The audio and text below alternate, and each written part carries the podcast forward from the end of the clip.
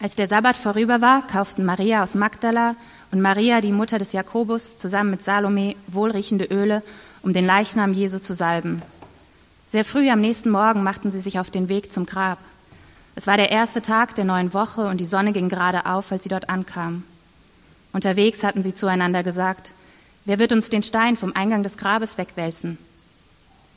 Doch als sie jetzt davor standen, sahen sie, dass der Stein, ein großer, schwerer Stein, bereits weggerollt war. Sie betraten die Grabkammer und sahen dort auf der rechten Seite einen jungen Mann in einem weißen Gewand sitzen. Die Frauen erschraken. Er aber sagte zu ihnen, ihr braucht nicht zu erschrecken. Ihr sucht Jesus von Nazareth, den Gekreuzigten. Er ist auferstanden, er ist nicht hier. Seht, da ist die Stelle, wo man ihn hingelegt hatte. Geht nun zu seinen Jüngern und sagt ihnen, auch zu Petrus, er geht euch nach Galiläa voraus. Dort werdet ihr ihn sehen wie er es euch angekündigt hat. Zitternd vor Furcht und Entsetzen verließen die Frauen das Grab und liefen davon. Sie hatten solche Angst, dass sie niemand etwas von dem erzählten, was sie erlebt hatten. Guten Morgen. Ihr merkt, wir kommen so ein bisschen von Karfreitag her. Und ähm, Karfreitag wurde Jesus gekreuzigt. Das haben wir an Karfreitag sozusagen, daran haben wir gedacht. Und ähm, dann sind wir so langsam, bewegen wir uns Richtung Ostermorgen. Äh, die Lieder sind noch alle ein bisschen dunkler, ruhiger. Und, ähm, und so, jetzt fängt die Predigt an und jetzt ist Sonntag, Ostermorgen. Äh, und am Ostermorgen ähm, begrüßt man sich mit einem Ostergruß und der geht, er ist auferstanden.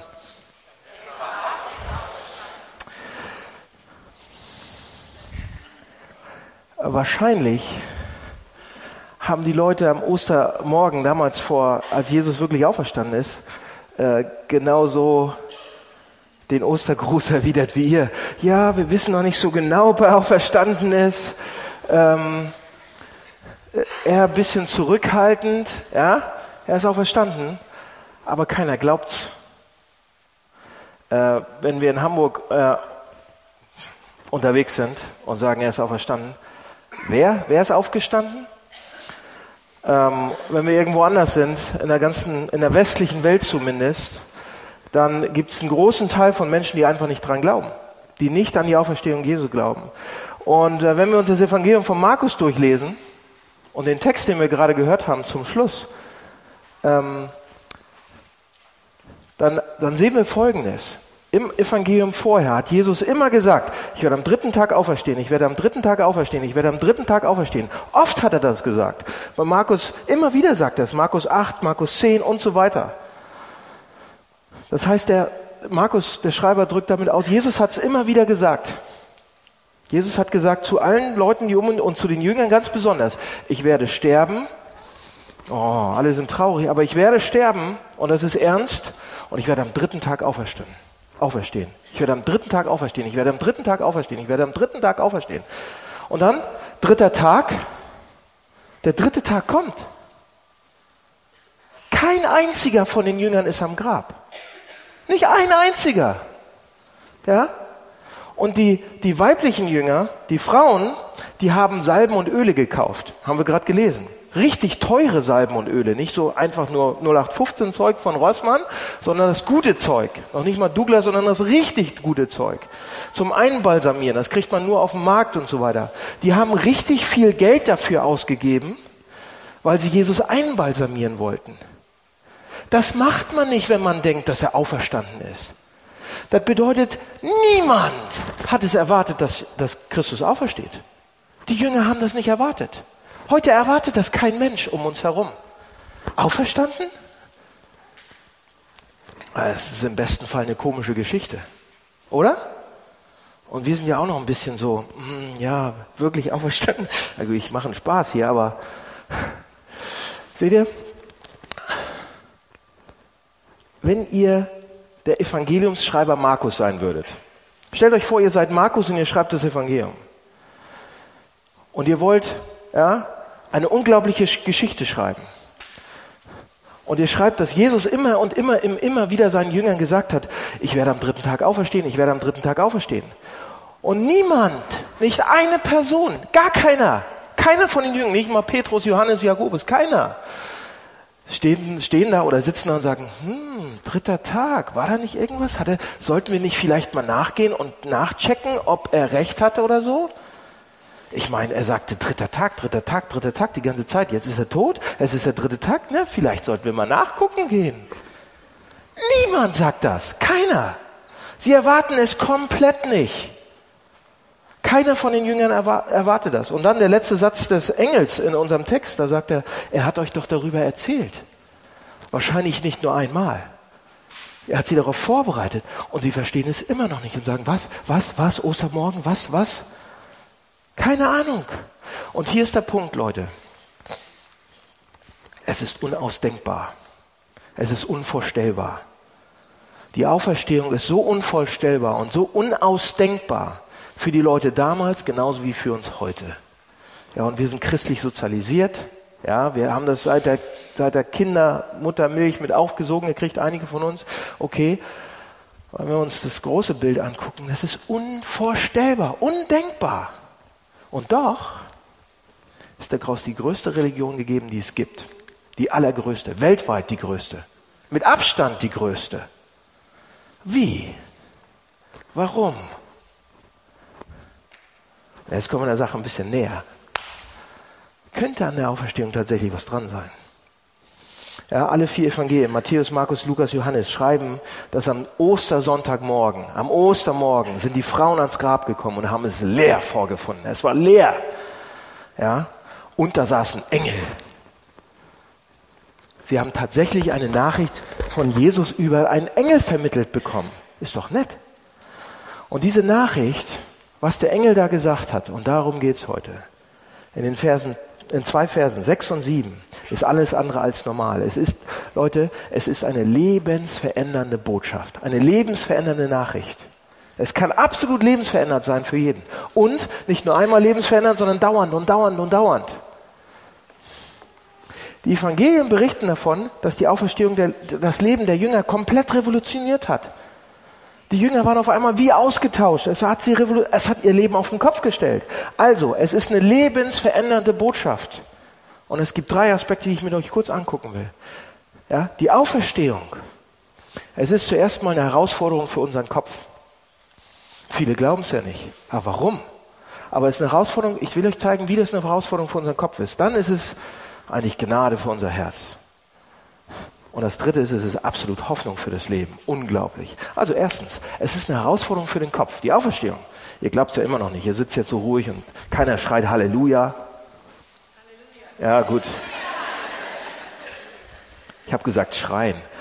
Also keiner traut, wir sind ja deutsch, keiner traut sich, ne? Also, also das erste. Ah, der Brasilianer, okay.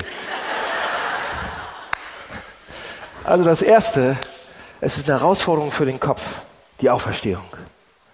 Der Engel sagt, ihr sucht nach Jesus, aber Jesus ist nicht hier, es ist auferstanden.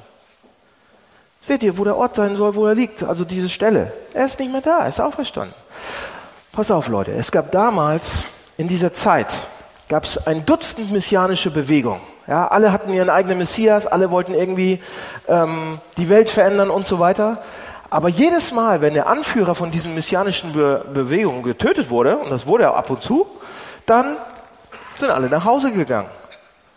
Also jedes Mal, wenn, wenn, wenn der Anführer tot war, sind alle nach Hause gegangen. Das war's. Keins von diesen messianischen Bewegungen so, sozusagen, die haben es überlebt. Außer dieses eine. Von all anderen messianischen Dingen so ist nur dieses nicht zusammengebrochen als der Anführer oder als der Gründer ermordet worden ist. Nicht nur, dass es nicht zusammengebrochen ist, sondern es explodiert. Es ist explodiert. In über nur 200 Jahren hat dieses kleine Ding, diese Sekte, praktisch das gesamte römische Reich auf den Kopf gestellt. Umge überschwemmt, umgedreht. Und heute, wie gesagt, ist es eines der größten Religionen der Welt. Warum? Warum? Und die christliche Kirche sagt, der Kern eigentlich ist der Grund, warum das anders ist. Diese messianische Be Bewegung wurde gegründet und wuchs, nachdem er ermordet worden ist, weil er von den Toten zurückkam. Habe ich gerade gesagt. Habe ich wirklich gerade gesagt, weil er von den Toten zurückkam und seinen Jüngern erschien. Und das hat alles verändert. Und es hat sich explosionsartig ausgebrochen. Ausge Seht ihr heute in, in Hamburg, ich habe das erwähnt, die meisten Leute können das nicht glauben, glauben das nicht. Ja, alle, die in der unmittelbaren Umgebung dieses Gebäudes wohnen und so weiter, Harvestehude, wenige Leute glauben das. Wenige Leute in Hamburg glauben das. Aber wisst ihr was? Wenn sie das nicht glauben, dann müssen sie, meiner Meinung nach, eine alternative Erklärung aufbringen, warum diese kleine Bewegung unter all den anderen so gewachsen ist. Die müssen es anders erklären. Ja, die sagen dann, ja, wir wissen nicht, es ist ja passiert, aber wir wissen nicht genau, was, was wir nicht wissen, wissen wir nicht genau und deshalb können wir nichts dazu sagen, aber diese Texte, ja, die ihr da lest in euren Kirchen, Matthäus, Markus, diese Evangeliumstexte, das sind Legenden. Also, die sind ja wirklich nicht das kann man doch nicht ernst nehmen. Die sind ja nicht historisch. Das ist ja keine Geschichtsschreibung. Und deshalb können wir nicht wissen, was wirklich passiert ist. Aber Markus, Leute, fordert das hier heraus. Wenn wir das genauer anschauen und richtig mal uns die Mühe machen, das genauer anzugucken, dann fordert er das heraus. Äh, lasst mich euch zeigen. In acht Versen, Markus 15, 40 bis und so weiter. Ähm, in Markus 15 geht's los, Markus 16 hört es auf. Dreimal in diesen Versen erwähnt Markus die, die Frauen, die drei Frauen. Die kommen dreimal vor. Maria Magdala äh, die, und Maria, die Mutter von Jakobus und Salome. Die kommen dreimal vor. Dreimal. Und die Frage ist, warum dreimal Frauen hintereinander? Immer die, die gleichen Frauen auch. Warum kommen die immer, immer, immer wieder vor? Und hier ist das intellektuelle Argument für den Kopf. Pass auf. Ein Professor in, in England, Richard Bacon heißt er, der versteht etwas von antiker Geschichtsschreibung, anders als wir. Und der sagt, dieser Text hat alle Zeichen dafür, dass es Geschichtsschreibung ist und nicht Legende. Dieser Text hört sich so wahr an, ja. Das ist wie Leute damals wirklich Geschichte schreiben wollten und geschrieben haben. Antike Geschichtsschreiber haben sich nämlich bei oralen Erzählungen sozusagen angelehnt und haben die auf die Augenzeugen hingewiesen, hingewiesen, hingewiesen. Das war wichtig für die damals. Sie haben diese Quellen nämlich der Augenzeugen wertvoller erachtet als irgendwelche Dokumente, die man fälschen konnte. Warum? Weil, wenn die Augenzeugen nämlich noch gelebt haben, die Frauen haben ja noch gelebt, wenn sie immer noch da waren, dann konnte man sie ins Kreuzverhör nehmen. Dann konnte man sie fragen und die hätten sich bestimmt irgendwie vertüdelt, wenn es nicht so gewesen wäre. Und deshalb waren lebende Augenzeugen immer erste Wahl für die Geschichtsschreiber damals. Josephus, Markus auch, Lukas und so weiter. Und dieser Professor sagt dann, Richard Bacon sagt, wenn wir diese Frauennamen immer und immer, immer wieder finden. Das sind nicht Merkmale von einer Legende, sondern es ist Geschichte, es ist Historie. Diese Frauen mussten damals noch am Leben gewesen sein, als er das geschrieben hat. Und Markus war das erste Evangelium. Ganz frisch nach der Kreuzigung sozusagen geschrieben. Ganz knapp danach. Und diese Frauen haben wahrscheinlich noch gelebt damals. Und damit sagt Markus, ich schreibe das hier auf, aber wenn ihr es überprüfen wollt, hier sind drei Namen, drei Frauen. Was ich geschrieben habe, das könnt ihr mit diesen Frauen besprechen und immer wieder und bestätigt bekommen und bekräftigt bekommen, was ich gesagt habe und so weiter. So werden Legenden nicht geschrieben, sondern Geschichte. Aber, jetzt gibt es ein Gegenargument. Habt ihr schon mal von Celsus gehört? Celsus, römischer Geschichtsschreiber. Ja, er ist ein griechisch-römischer, heidnischer, antiker Philosoph gewesen, Platoniker im zweiten Jahrhundert. Ja, und ihr Frauen, ihr werdet den nicht mögen. Ja, ihr werdet eigentlich nicht so gerne. Er verfasste damals die ältesten bekannten Streitschriften gegen das Christentum. Der mochte die eigentlich nicht und hat Bücher geschrieben gegen das Christentum. Also er hat versucht, das Christentum zu diskreditieren. Er mochte es überhaupt nicht. Und er gab Gründe an, warum das Christentum nicht wahr sein konnte und so weiter. Und wisst ihr, was sein stärkstes Argument war? Von Celsus? Das stärkste Argument von Celsus. Er sagte, wörtlich, einer der Gründe, warum das Christentum nicht wahr sein kann, ist, dass die Berichte von der Auferstehung auf Aussagen von Frauen basieren. Und dann schreibt er weiter, und jetzt werdet ihr ihn wirklich nicht mögen, Frauen. Einem seiner Schreiben sagt er, und wir alle wissen, dass Frauen hysterisch sind. Pass auf, aber jetzt noch, jetzt geht's noch weiter. Und der Rest der gesamten antiken Welt hat gesagt, oh ja, das ist ein Problem. Ja, das ist ein wirklich großes Problem. Das ist ja, der hat ja recht, der Mann. Ja? So, warum wusste Celsus, dass es so ein unglaublich starkes Argument war? Damit hat er viel Schaden angerichtet. Damit hat er versucht, das Christentum zu diskreditieren. Leute, weil in allen Kulturen damals Frauen am Rand der Gesellschaft standen, die hatten nichts zu sagen. Ja, wenn, wenn, das war schwer, überhaupt eine Aussage von denen gelten zu lassen. Und wisst ihr, was das bedeutet? Es bedeutet, wenn Markus sich das ausgedacht haben müsste, dann würde ich doch nicht, wenn ich Markus wäre, würde ich doch nicht Frauen benutzen als die ersten Zeugen, die nichts zu sagen haben damals. Ja? Frauen standen am sozialen, gesellschaftlichen Randpunkt der Gesellschaft. Sie durften nie im Gottesdienst sprechen. Keine Chance. Sie durften zum Beispiel auch nicht ins Innerste des Tempels an religiösen Sachen teilnehmen. Aber hier noch mehr. Frauen, wenn sie ein Ver Verbrechen beobachtet haben, ist nachweisbar, dann wurden sie nicht vor Gericht zugelassen. Sie, sie galten nicht als Augenzeugen in irgendeinem offiziellen Verfahren. Ja? Dem, dem Bericht einer Frau wurde keine Bedeutung und keine Wahrheit beigemessen. So war es damals. Also, der einzige Grund, um Frauen hier in die Darstellung dieses, dieser Auferstehung einzusetzen, ist, dass sie wirklich Jesus gesehen haben und dass sie wirklich die Ersten waren. Und dass dieser Markus Geschichtsschreiber sich das nicht ausdenkt. Ausgedacht wäre das anders gewesen. Da hätte ich wahrscheinlich den König genommen. Oder den Prinzen zumindest. Oder irgendeinen von den hohen Priestern, die alle gesehen haben. Ja? Und angefasst haben. Aber doch nicht Frauen damals. Das ist ein Argument dafür, dass es wirklich so passiert sein muss. Und deshalb kann das keine Legende sein. Das muss so passiert sein. Markus fordert uns heraus, Leute. Er sagt, es ist ein historisches Dokument. Es ist wirklich passiert. Und was ich euch versuche zu zeigen, auch wenn wir Zweifel haben, ja, an der Auferstehung von Jesus, oder auch wenn wir es mal nicht spüren oder nicht fühlen, und wo ist er denn und so weiter. Ja, wenn wir sagen, oh, das ist ein schönes Symbol, aber wir können nicht glauben, was da wirklich passiert ist. Es ist symbolisch passiert. Das wird an einigen Unis gelehrt heutzutage. Markus will das hinterfragen. Markus will uns zum Nachdenken bringen. Er fordert uns heraus. Ja? Wie? Wir sagen jetzt, oh, das waren primitive Leute damals, die waren leichtgläubig, die haben alles geglaubt, sofort. Das ist doch nicht wissenschaft heutzutage wissenschaftlich. Die konnten das nicht glauben.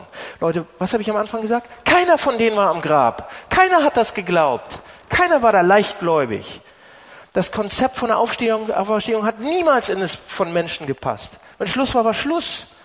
Das war genauso unmöglich für deren Weltsicht wie für unsere. Aber sie haben irgendwann geglaubt. Warum? Warum haben die geglaubt? Warum war keiner am Grab? Warum haben die auf Frauen Augenzeugen berichtet? Warum? Und warum ist das dann so abgegangen? Weil sie Beweise und Belege bekommen haben und ihre Welt sich daraus damit herausfordern lassen haben. Seht ihr? Ich glaube und ich befürchte, dass viele Menschen heute, viele moderne Menschen einfach intellektuell faul sind. Ja, sie sagen, oh, unsere Weltsicht hält das Unmögliche äh, für, ja, für unmöglich und wir können das nicht glauben. Und die Leute damals waren primitiv. Die Leute damals waren genau, das ist Snobistentum. Ja, antikes Snobistentum, wenn wir so reden. Ähm, für die Leute war das damals genauso unmöglich. Aber warum haben sie geglaubt? Sie hatten die intellektuelle Integrität, sich durch die Anzeichen und Beweise und Hinweise herausfordern zu lassen. So, haben wir das? Hat diese Stadt das? Oder wenn, wenn ihr nicht an die Auferstehung glaubt, dann müsst ihr mit einer historisch alternativen Erklärung kommen, warum es so abgegangen ist, warum aus dieser kleinen Gruppe von Frauen die Welt explodiert ist. Das Römische Reich explodiert ist. Die Welt komplett verändert wurde, bis heute. Ihr müsst, ihr müsst mit einer Erklärung kommen, warum Hunderte und Hunderte und Tausende und Tausende und Millionen von Menschen das glauben und das behaupten. Und damals behauptet haben, ihn tatsächlich gesehen zu haben. Und warum es ihr Leben verändert und immer noch verändert. Und sie es gepredigt haben und dafür in den Tod gegangen sind. Für eine Lüge? So, habt ihr eine Erklärung? Also, das, das ist zuerst das Erste, das ist der längste Punkt. Aber das ist, wir leben, in der, hey, wir leben in einer Stadt, wo das nicht geglaubt wird. Also brauchen wir ein vernünftiges Argument. Da haben wir einige. Und ich hoffe, Unsere Freunde haben die Integrität, dann zu gucken und zu schauen. Also, die, die Auferstehung ist zuerst einmal was für den Kopf. Man muss es verstehen, man muss das reinarbeiten oder sich, ja. Aber dann ist es auch was für unsere Seele. Oh, für unser Herz. Wollt ihr es hören? Zweiter Punkt. Es ist Gnade für das Herz. Schaut euch den Vers an. Einmal, da sagt, sagt, Jesus spricht, also durch den Engel, sagt seinen Jüngern und Petrus, dass er euch nach Galiläa vorangeht. Dort werdet ihr ihn sehen, wie er euch gesagt hat. So, was steckt, der, was steckt da für eine Gnade drin? Die braucht ihr, die brauchen wir. Ja, wenn wir das verstehen wollen, was da für Gnade drin steckt, dann denkt mal doch mal daran, was er nicht gesagt hat. Ja? Er hat zum Beispiel nicht gesagt, okay, liebe Frauen, ihr sagt jetzt diesen ungläubigen, verräterischen, verräterischen Feiglingen, dass ich sie vielleicht sehen will, wenn sie angekrochen kommen und für, um Vergebung bitten. Sie sollten, sie sollten besser kriechen, den ganzen Weg, wenn sie zurück in meinen Club wollen. Das wäre total berechtigt, oder? Was sie ihm angetan haben, alle verschwunden, keiner in die Bresche gesprungen, komplett, alle waren weg. Aber das sagt er nicht. Er sagt es komplett nicht. Er sagt etwas komplett anderes. Jesus funktioniert komplett anders als wir. Er macht die Dinge anders als wir. Ja? Was wir zu den Leuten sagen würden, wenn wir so behandelt worden wären, wenn wir dann noch reden können, dann würden wir sagen, wenn du zweiflerischer Verräter dich umdrehst, umkehrst, ja, zurück zu mir kommen willst, dann, aber nur dann, und wenn du noch eine Million drauflegst, nur dann werde ich vielleicht wieder mit dir reden und dir vergeben und dich lieben. Vielleicht. Und Jesus sagt, was sagt er? ich liebe dich, ich vergebe dir.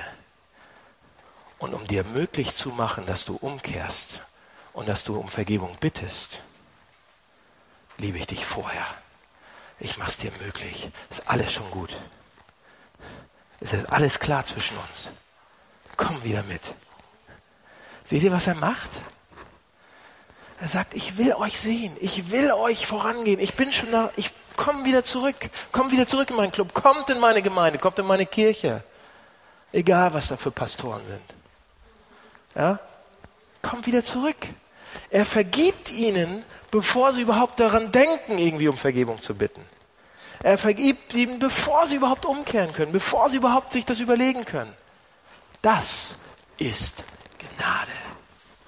Wir reden die ganze Zeit über Gnade. Das ist Gnade. Bevor du überlegst, umzukehren, bevor du überlegst, um Vergebung zu bitten.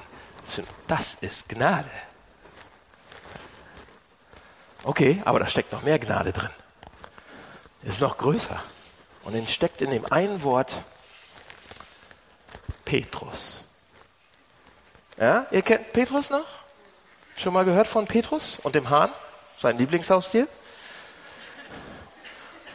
Petrus. Warum wird Petrus hier ausdrücklich erwähnt? Gibt ja viele Jünger, ja? Zwölf Stück. Aber warum sagt er, geht zu den Jüngern und zu Petrus? Warum? Stellt euch vor, ihr kriegt die Nachricht, ja? Was wäre, wenn die Nachricht nur gewesen war, okay, sagt den Jüngern, dass ich sie in Galiläa treffen werde? Wenn das alles ist so, dann kommen die Frauen zu den Jüngern und sagen ihnen, ja, okay, die sitzen zusammen, hier ist die Nachricht, Jesus will euch in Galiläa treffen. Und Petrus sitzt auch da und denkt, oh, ihr geht mal, ich glaube, mich kann er nicht meinen. Ich glaube, mich kann er nicht meinen.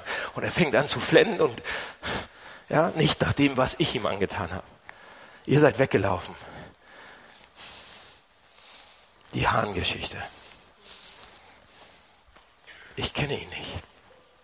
Dreimal. Erinnert ihr euch dran, was Petrus gemacht hat? Und in Petrus, wenn man das selber macht, in seinen eigenen Augen, ist es viel schlimmer noch, als was alle anderen gemacht haben.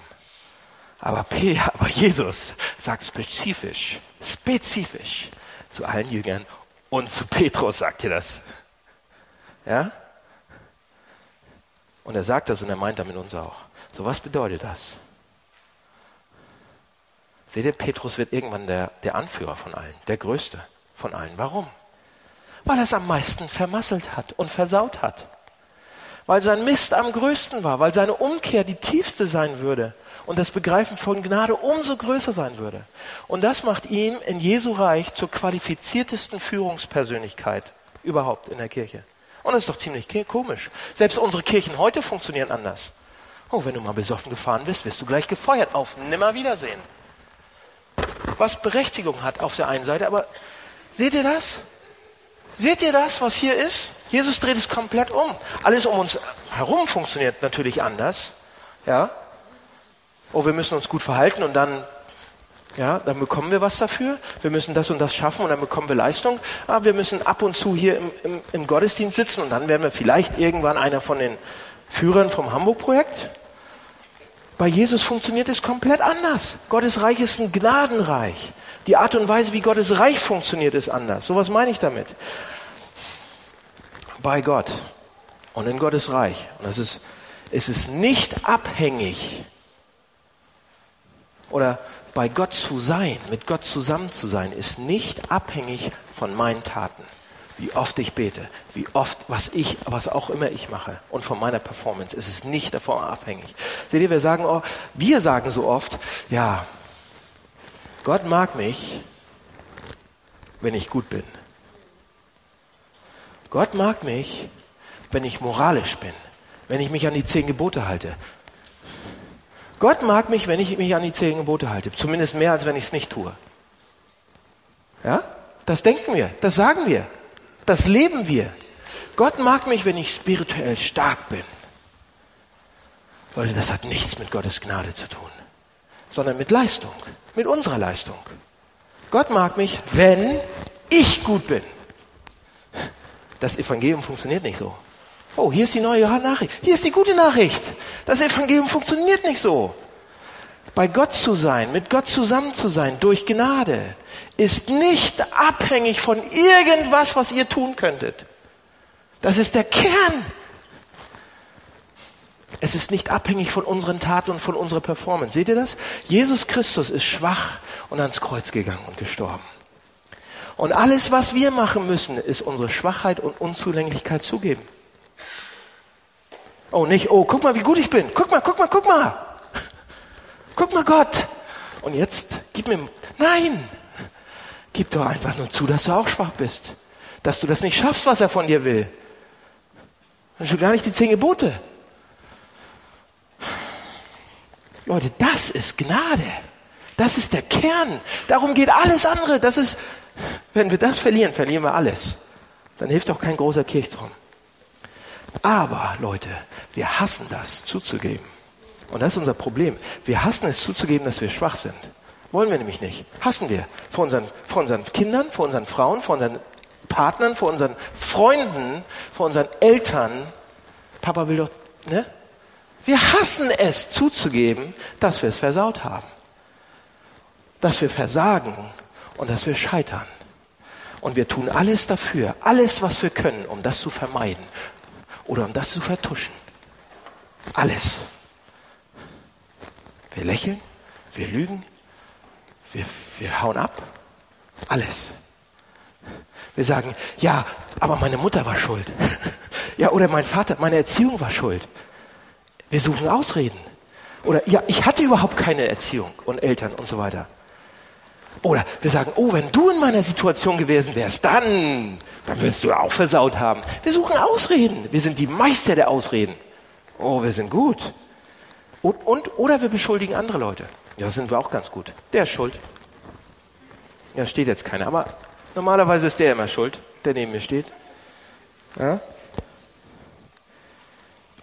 Wir tun alles, was wir können, außer es zuzugeben, außer umzukehren und uns zu verändern. Ha? Ich zumindest für meinen Teil. Ich bin ein Meister darin. Ich bin wahrscheinlich besser als ihr alle zusammen. So fühle ich mich. So, Leute, und jetzt das Kreuz und die Auferstehung. Die sagen beide, ich kann es nicht alleine schaffen.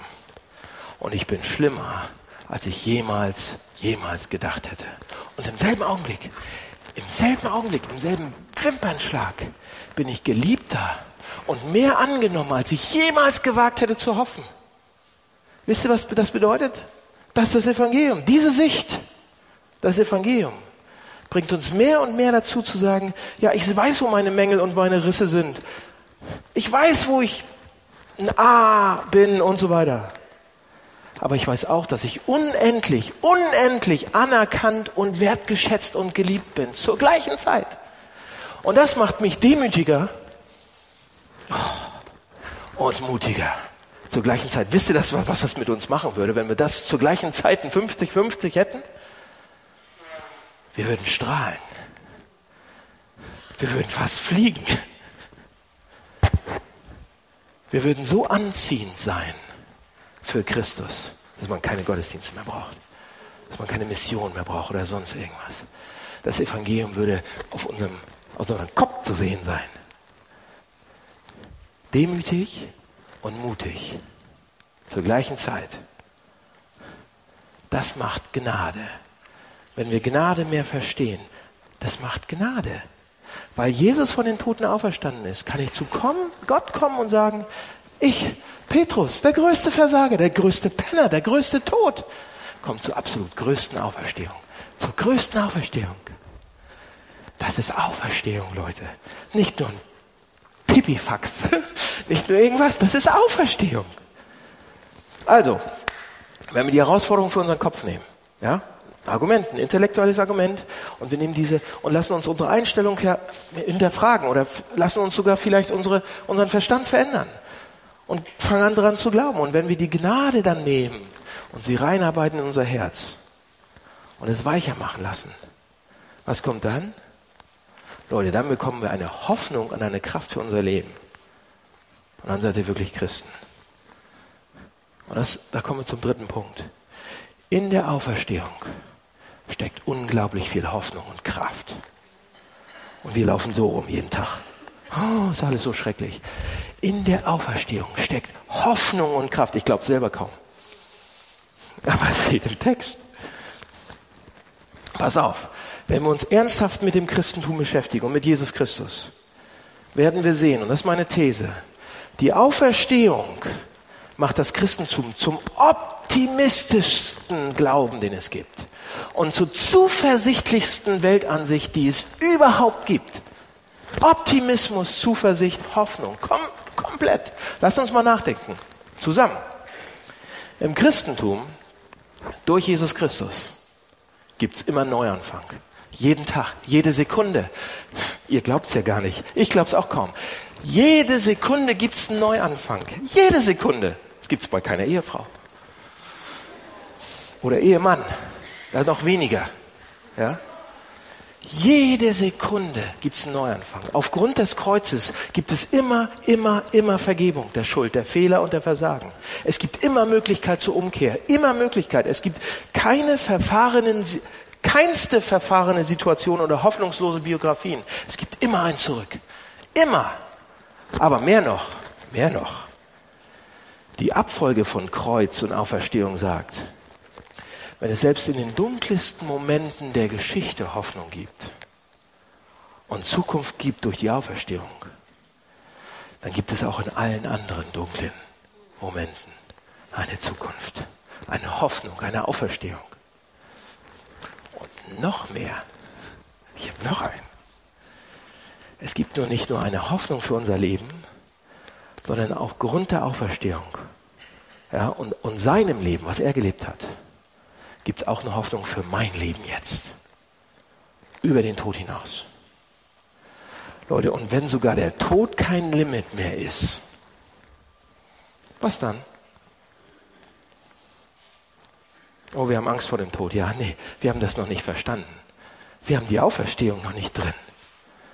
Aber noch mehr. Ich, ich habe noch einen. Es gibt noch mehr für die Auferstehung. Diese zukünftige Hoffnung ist nicht nur eine seelische, eine immaterielle Hoffnung, ja? Oh ja, was für meinen Kopf und ich glaube das dann irgendwie ist das ein schönes Gefühl, sondern es ist auch eine körperliche Hoffnung.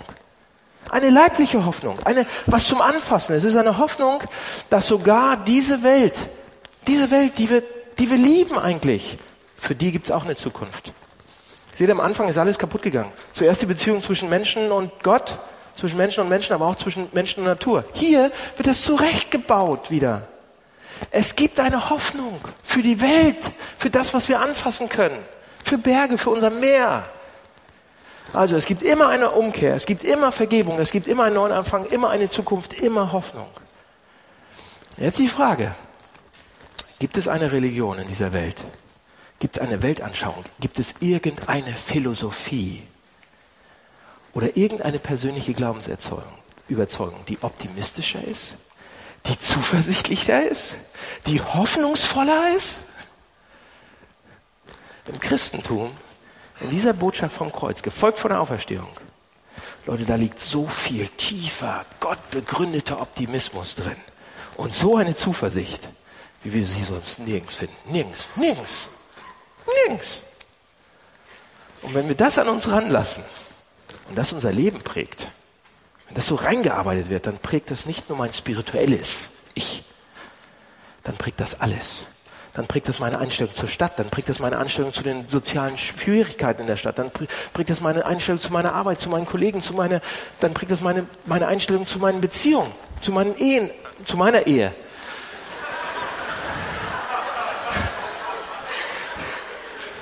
Ja, zu meiner, zu meinen Schwiegerfamilie und Familien und so weiter, zu allen. Das prägt es.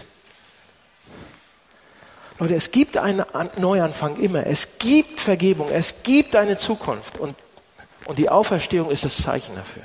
Und das ist die Botschaft von Ostern. So, Schlusskurve, letzter Gedanke. Aber das fällt uns schwer zu glauben. Das fällt uns so schwer zu glauben und wir denken, oh, alles. Morgen, wenn die, wenn die Firma pleite ist, wenn ich keinen Job mehr habe, wenn meine Familie kaputt geht, dann, dann fällt das schwer zu glauben. Warum, und ich setze noch mal drauf, selbst wenn alles gut um uns rumläuft, warum ist es schwer, das Richtige zu tun immer, wenn es uns richtig was kosten kann? Warum ist es so schwer, sich den Problemen dieser Welt zu stellen? Warum tun wir nicht mehr? Warum beeinflusst uns diese Botschaft von der Auferstehung nicht mehr? Wenn es uns was kosten kann. Weil wir denken, dass diese Welt das Einzige ist, was wir haben. Oh, weil wir denken, dieses Geld ist das Einzige, was wir haben. Ja? Weil das denken, diese, dieser Körper ist der Einzige, wir, den wir haben. Und wir werden niemals einen anderen haben. Deshalb halten wir uns zurück. Deshalb geben wir nicht Vollgas, wenn es um die Probleme der Welt geht. Jeder von uns. Weil wir denken, das ist das Einzige und wir müssen ein bisschen aufpassen noch. Wenn wir jung sind, denken wir, wir müssen noch 80 Jahre aufpassen. Wenn wir alt sind, müssen wir, dann denken wir, uff, wir müssen jede Minute drauf aufpassen. Seht ihr? Die Auferstehung sagt, die Lehre von der Auferstehung sagt, Gott wird diese materielle Welt erneuern.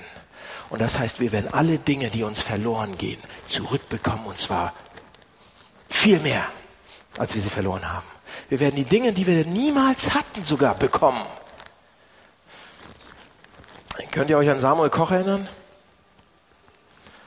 Ähm, 2012 hat er ein Buch geschrieben oder ein Buch rausgebracht oder wurde rausgebracht, das heißt Zwei Leben. Und er hatte diesen schrecklichen Unfall bei Wetten Das vor einigen Jahren.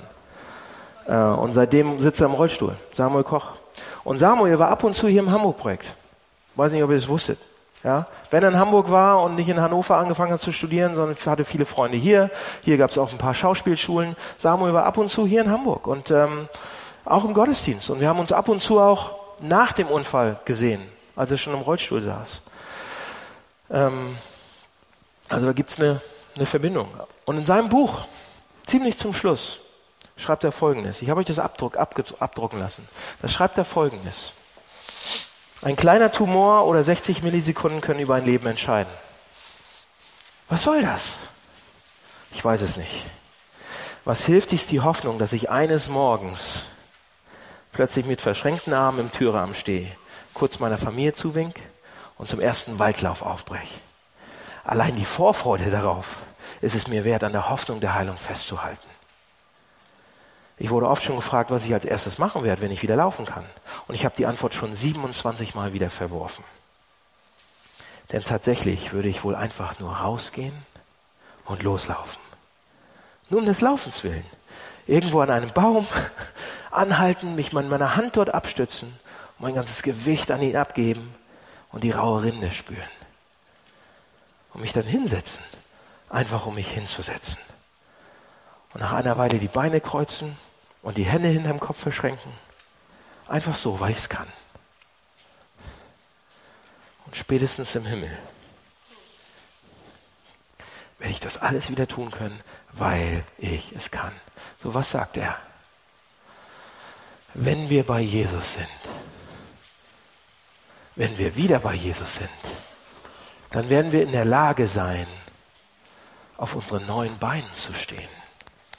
Mit 30 sind die fast hinüber, 36. Jetzt Fußball habe ich aufgehört zu spielen. Ja?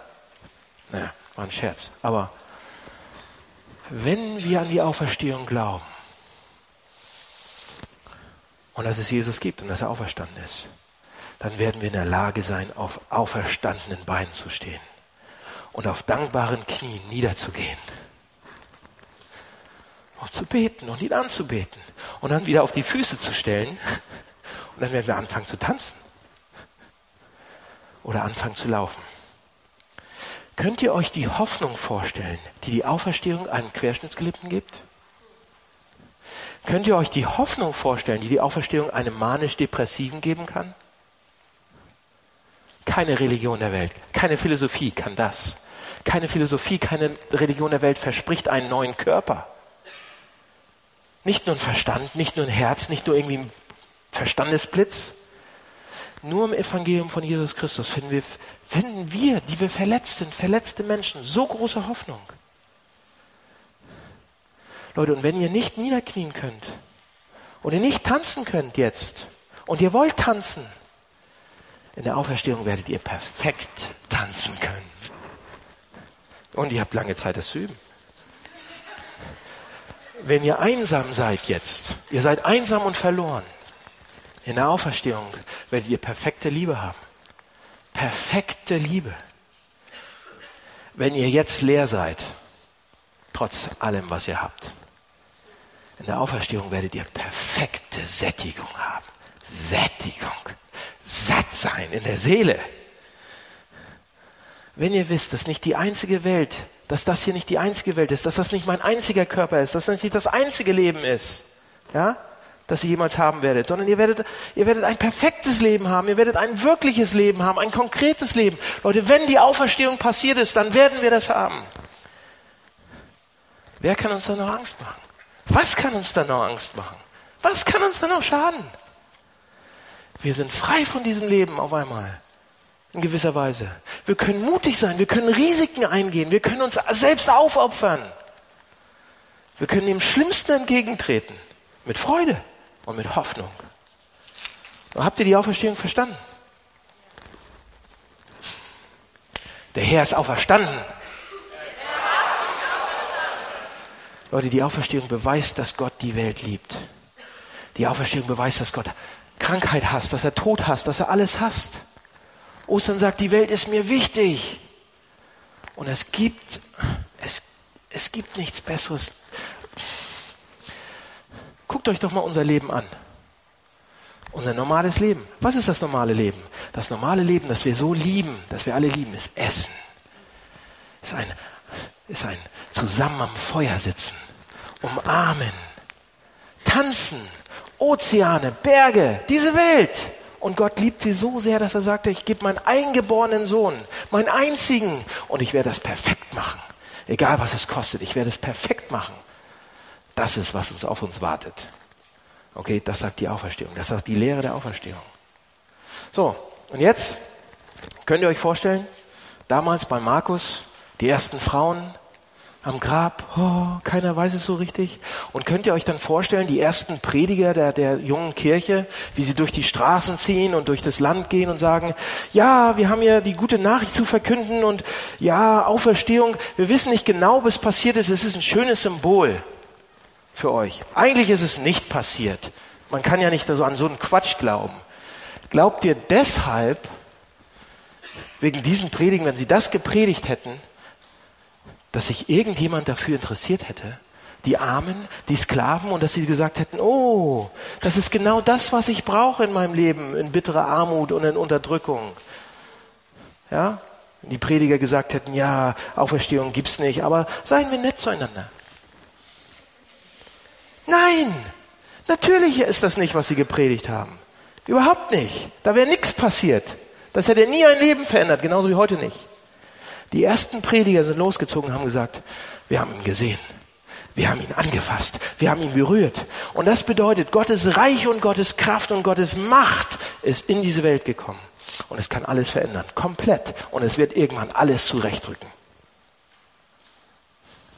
Weil er lebt. Einmal noch. Er ist auferstanden. Lass mich beten. Lieber Herr, vielen, vielen Dank für diesen Morgen und vielen Dank für Ostern und vielen Dank für die Auferstehung. Das Kreuzes zu verstehen irgendwie noch und dass du gestorben bist und dass du ermordet worden bist, das ist nachweisbar historisch. Das kann man glauben, damit kann man sich auseinandersetzen, aber die Auferstehung ist so over the top, so anders und so positiv und so optimistisch, dass wenn es passiert ist, und es ist passiert, ähm, dann wartet auf uns, was wir überhaupt nicht abschätzen können. Dann haben wir eine Ressource für unser Leben, was wir überhaupt nicht ankratzen. Aber wir bitten dich, lass uns Ostern mehr verstehen. Lass uns die Auferstehung mehr verstehen. Und lass uns zu Christen werden, die diese Stadt wirklich lieben und sich das was kosten lassen und diese Welt verändern und auf dich warten und auf deine, die Zweisamkeit mit dir und auf, die, auf das perfekte Leben. Danke für die Auferstehung. Halleluja. Amen.